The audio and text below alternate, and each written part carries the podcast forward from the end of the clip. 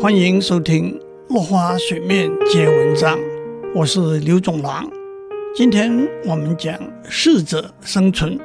西方哲学思想里，利他主义这个概念是十九世纪法国哲学家、社会学家孔德提出的。孔德为利他主义下的定义是：为别人而活，为了别人的幸福快乐而牺牲自己。较缓和的看法是，为了别人的生存，自己愿意付出代价。更缓和的看法就是爱人如己。二十世纪美国文学家、哲学家兰德强调个人的权利和利己主义，他强烈反对极端的利他主义。他说，当利他主义被解释为人没有为自己生存的权利，人只是为了别人而生存。自我牺牲就是最高的道德责任和价值的时候，带来的是拒绝自己、放弃自己和毁灭自己。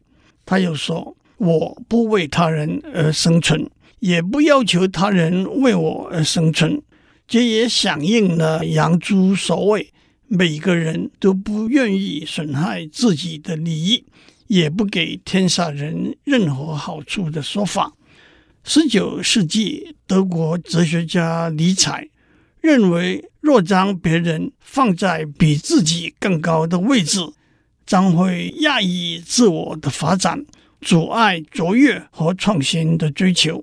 但是，生物学家发现，动物界也有许多利他的例子。例如，海豚不但会陪伴生病或受伤的动物，在它们旁边游泳，甚至会从下方把它们推到水面上，好让它们呼吸。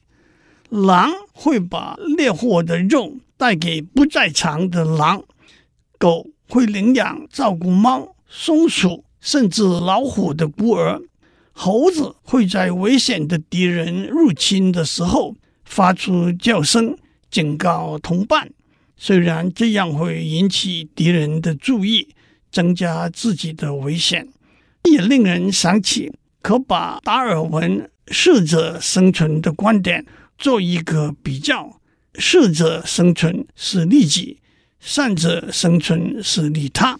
最后，让我指出，喜乐主义的观点是追求快乐。是生命里最高，甚至是唯一的目的。远在古希腊时代，公元前三四百年的哲学家如德谟克利特和伊比鸠鲁已经提出此一观点。喜乐主义常和利己主义连在一起，连不肯拔一毛而利天下的杨朱也主张重视生命里的享受和快乐。他说。风屋美服，后为角色，由此四者，何求于外？意思就是有了高楼华厦、西装革履、山珍海味和明媚美色这四个东西，还有什么别的要求呢？这和儒家的礼教道德、墨家的禁欲或道家的无欲都相抵触。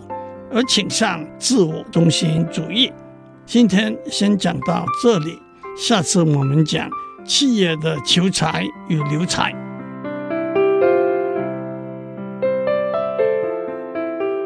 以上内容由台达电子文教基金会赞助播出。